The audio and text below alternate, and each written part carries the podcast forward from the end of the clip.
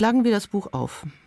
Schon auf den ersten Blick fasziniert uns das doppelseitige Bild. Wir sehen ein Wohnzimmer vor uns. Die Sonne zaubert ein warmes Licht hinein. Inmitten von Schränken, kleinen und großen Truhen und Tischen, die voller Bücher liegen, entdecken wir Kästen und Dosen, eine alte Rechenmaschine, ein noch älteres Grammophon, einen Notenständer, Vasen, Krüge, Bilder. Vor der Seemannskiste aus grünem Leder steht der Urgroßvater, auf seinen Stock gestützt. Zum ersten Mal ist seine Urenkelin zu Besuch. Es gibt viel zu sehen in diesem Wohnzimmer. Sie öffnet die Türen der Schränke, lugt unter die Deckel der Truhen. Unter all den Schätzen findet das kleine Mädchen einen Kasten mit Streichholzschachteln. Und in diesen kleinen Schachteln, so erfährt sie, stecken Geschichten. Ein Olivenkern erzählt von der Zeit, als der Urgroßvater noch ein kleiner Junge war.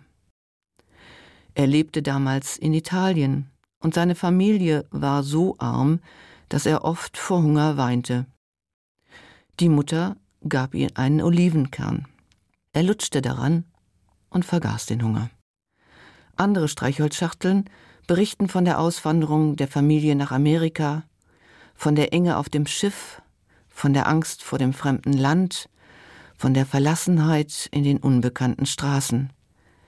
Wir lesen von dem Kampf der Familie um ein besseres Leben. Wir erfahren, dass der Urgroßvater nicht zur Schule gehen konnte, weil er in der Fischfabrik Geld verdienen musste, und wie er dann doch noch lesen und schreiben lernte. Das Streichholzschachtel-Tagebuch ist ein außergewöhnlich schönes Bilderbuch. Es beschreibt in leicht verständlichen Texten das Leben der Familien, die hoffen, in Amerika die Armut überwinden zu können. Und es ist erschütternd, dass es auch Kindern nicht erspart bleibt, den Kampf gegen das Elend aufzunehmen. Die Illustrationen sind, wenn sie von der Vergangenheit erzählen, im Stil alter Fotografien gehalten. Der Illustrator Bagram Ibatulin verbrachte seine Kindheit und Jugend in Russland und lebt heute in den USA.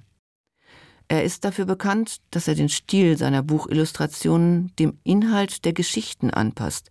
Dafür ist das Streichholzschachteltagebuch ein gutes Beispiel. Der Autor Paul Fleischmann wurde 1952 in Kalifornien geboren.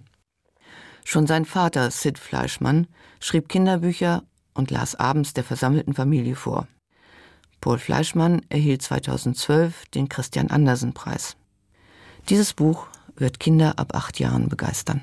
An dat wat Claudia Schneider von der Initiativ Friedum Lisen her Ekipo da ist wie die ganzen D bis der 24. Dezember spannend kann er a Jugendbücher herausgesicht, die mir dann immer oversem des Zeit an einem Adventskalender net nimmen ze lausstregin, me se gi noch verspielt an Genesun Exemplär vun diesem Buch wat mal kurz firstalt hun das Streichholzschachtel Tagebuch dat können wir ich hemschicken. Ruft morgen um 3 26 0